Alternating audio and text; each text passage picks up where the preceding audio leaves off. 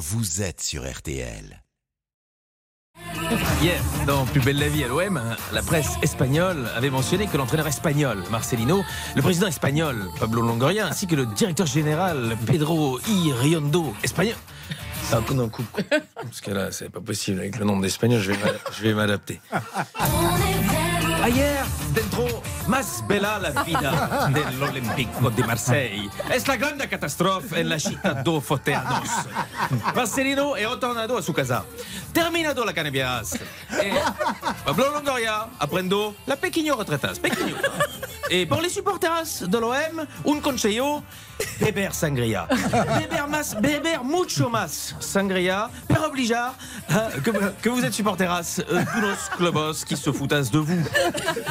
Merci Alex, c'est beaucoup plus Gracias. clair comme ça. Gracias. Euh, gracias, exactement. Passons donc à cette indiscrétion autour de Nicolas Sarkozy. Et oui, lors d'un déjeuner avec des députés LR, Nicolas Sarkozy aurait euh, voilà, attaqué François Hollande en disant Ce n'est pas que je le hais, je le méprise, en se prenant ensuite à son physique, racontant fièrement qu'il lui demande régulièrement Dis, t'as pas pris un kilo Est-ce vraiment une grande preuve de maturité intellectuelle Non. Hein, c'est un comportement de candidat de télé-réalité. C'est drôle. Ah bah oui, oui. Alors après, forcément, demander à Nicolas Sarkozy de prendre un peu de hauteur, c'est physiquement impossible. Oui, je fais des vannes sur le physique, mais c'est pas moi qui ai commencé. Et au fond, si François Hollande veut se venger, hein, avec un- aussi peu d'élégance, il peut lui dire Dites, t'as pas pris 800 grammes? Euh, bah, Oui, euh, si, c'est le, le poids de mon bracelet électronique.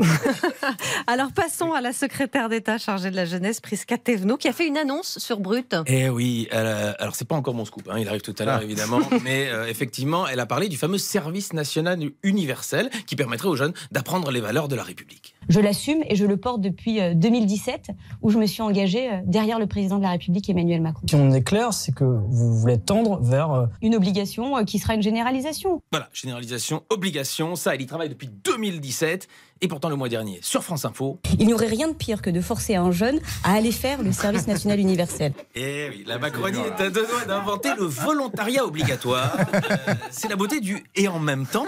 En tout cas, elle est forte, Prisca Thévenot. À la place d'Aurore Berger, je me méfierais, parce Ah. qu'elle est en train de lui plagier toutes ses méthodes de communication politique. Et donc, Alex, Ouais. c'est maintenant. Ah Vous avez un scoop. Écoutez, bon, je pense que c'est important d'en parler.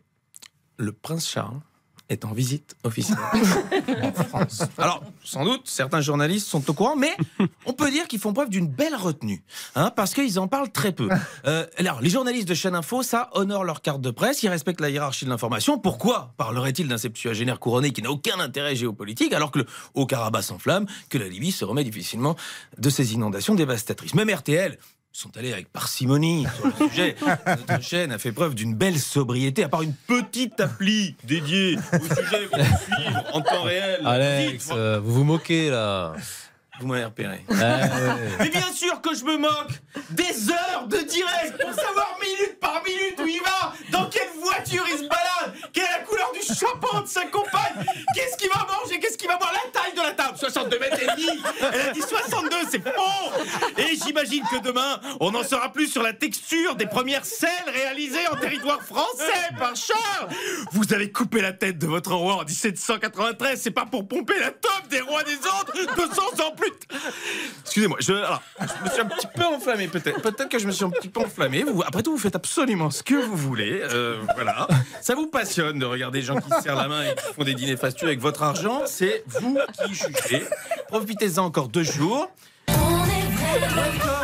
In beautifuler the life of the Windsor. Today at a wonderful time in Paris and this evening a dinner in Versailles. Fantastic. We are so happy to know that and we are very very impatient to see the next episode. Vous savez quoi? On va vous ceinturer sur cette chaise et vous allez rester pendant toute l'heure royale entre 19h et 20h avec nos envoyés spéciaux, avec nos invités. Tiens, il y a Hugh Grant là en ce moment sur le tapis rouge. Ah ouais, on en fait les caisses. On a vu passer Stéphane Bern Stéphane Bern aussi. hein. Grant, Stéphane Bern, incroyable. Euh, nous allons accueillir un autre invité dans un instant. L'invité pour tout comprendre, parce qu'on parle aussi d'autre chose, Toutou, vous saurez tout sur les punaises de lit, on vous prévient, elles sont partout. y compris euh, à Versailles. Qui sait Combien il y en a des À tout de suite. Julien Cellier, Marion Calais et Cyprien Sini.